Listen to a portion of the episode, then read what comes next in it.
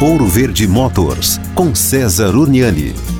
Bom, hoje nós vamos falar de um feito, né, ocorrido lá na Alemanha, mas que vai impactar fortemente o Brasil. Trata-se de um caminhão com 40 toneladas que conseguiu percorrer 1.047 quilômetros com uma única carga de hidrogênio verde. São 80 quilos de hidrogênio líquido. O caminhão percorreu tudo isso, veja, com um motor elétrico, ou seja, o hidrogênio verde substitui as baterias. Isso impacta o Brasil porque dentro do Brasil cabem 20 Alemanhas, ou seja, nós temos um trajeto rodoviário muito mais extenso e é onde se gasta mais combustível diesel, que é onde também se produz muito mais CO2, ou seja, impacta a atmosfera. Não bastasse isso ser uma solução para uma mobilidade mais limpa, o Brasil é rico em hidrogênio verde, tanto para ser autossustentável e exportar para os países essa tecnologia que substitui as baterias dos veículos elétricos.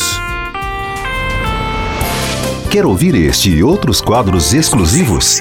Em Curitiba, sintonize 105,5 em FM ou acesse ouroverdefm.com.br. Disponível também nas principais plataformas digitais de streaming e redes sociais.